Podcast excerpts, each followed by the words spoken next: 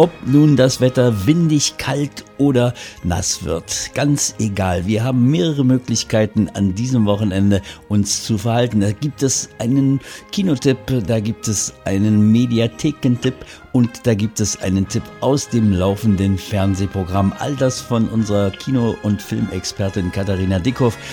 Katharina, ich glaube, wir fangen mal ganz äh, entspannt am Sonntagnachmittag an. Ja, und wie so oft mit einem Western, mit einem John Wayne-Film.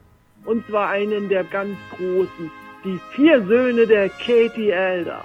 Worum geht's denn dabei? Die Söhne der Katie Elder sind weitestgehend Männer, die von der väterlichen, mütterlichen Farm weg sind. Man sagte Gunmen, Leute, die mit ihrem Schießeisen, mit ihrer Pistole sich einen Namen im Wilden Westen gemacht haben. Und nun ist ihre Mutter gestorben und sie kommen zurück zur Beerdigung und hören, dass ihr Vater ermordet wurde, kurz vorher, und dass ihrer Mutter übel mitgespielt wurde von einem Bösewicht. Naja, und dann geht's rund, wie es so rund geht, ne?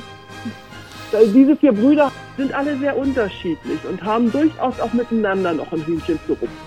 Klingt ja doch ein bisschen so wie äh, auf der Ponderosa, nur eine Nummer dramatischer.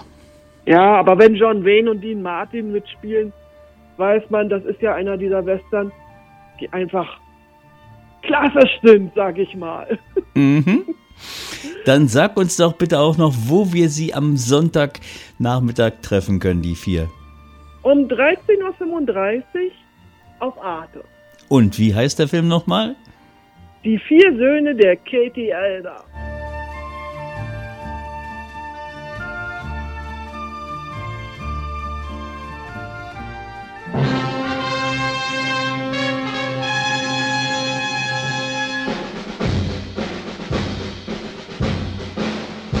Ich habe ja versprochen, es geht auch äh, in die Mediathek.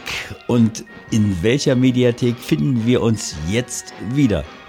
Wir finden uns in dieser Woche mal wieder in der Arte Mediathek. Und da gucken wir oder können wir uns angucken Stalag 17. Stalag 17 ist ein Gefangenenlager irgendwo an der Donau, Deutschland 1944 wo amerikanische Unteroffiziere der Luftwaffe gefangen gehalten werden. Und so eine Woche vor Weihnachten kommt es dazu einem Fluchtversuch.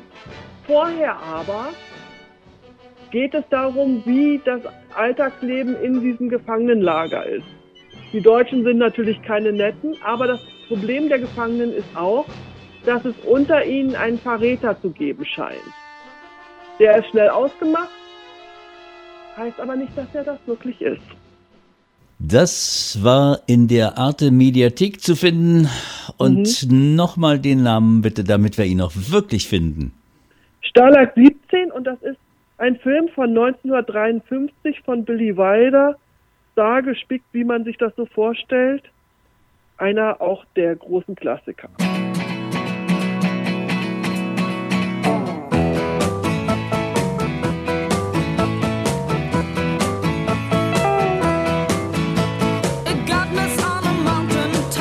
So, dann wollen wir doch mal trotz aller Wetterwidrigkeiten, so sie dann am Sonntag noch so sind, wie ich es mir jetzt gerade vorstelle, ins Kino gehen. Und da treffen wir auf einen Weihnachtsfilm jetzt?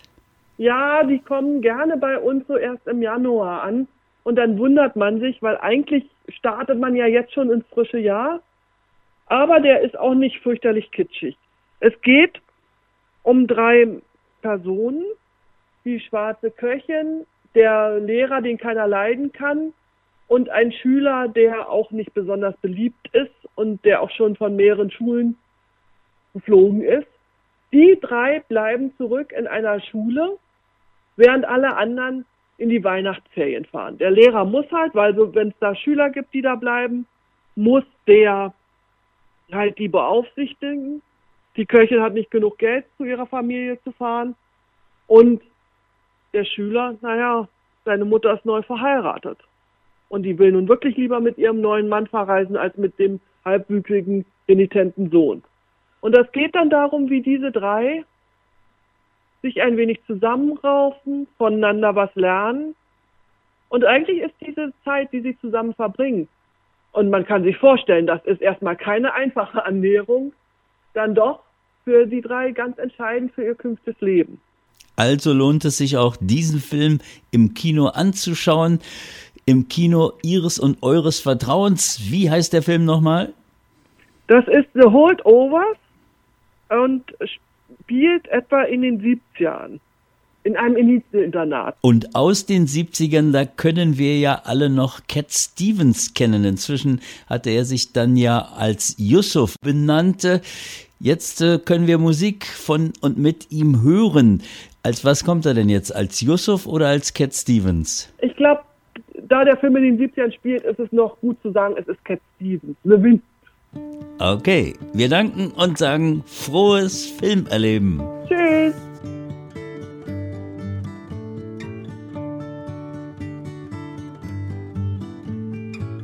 I listen to the wind, to the wind of my soul. Where I'll end up, well, I think only God really knows. I've sat upon the setting sun, but never, never, never, never. I never wanted water once never, never, never.